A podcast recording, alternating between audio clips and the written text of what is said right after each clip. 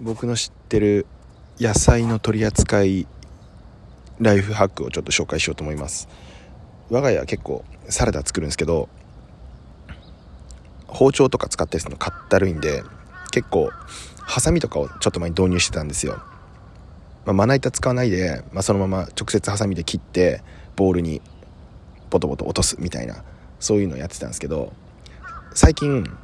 これなんなら手でちぎれてるんじゃね？っていうのが思いついてなんかネギとか春菊とかまあ白菜でも何でもいいんですけど白菜はサラダ入れないか。まあ葉物野菜とかだったら基本もう全部手でちぎってぶち込んじゃえばハサミすらいらないじゃんっていうのに気づいてですね。もう最近ずっとそれでやってるんですけど正直何の問題もなく非常に快適にサラダを作れるのでこれもうほんとね全人類におすすめしたい。ハックです。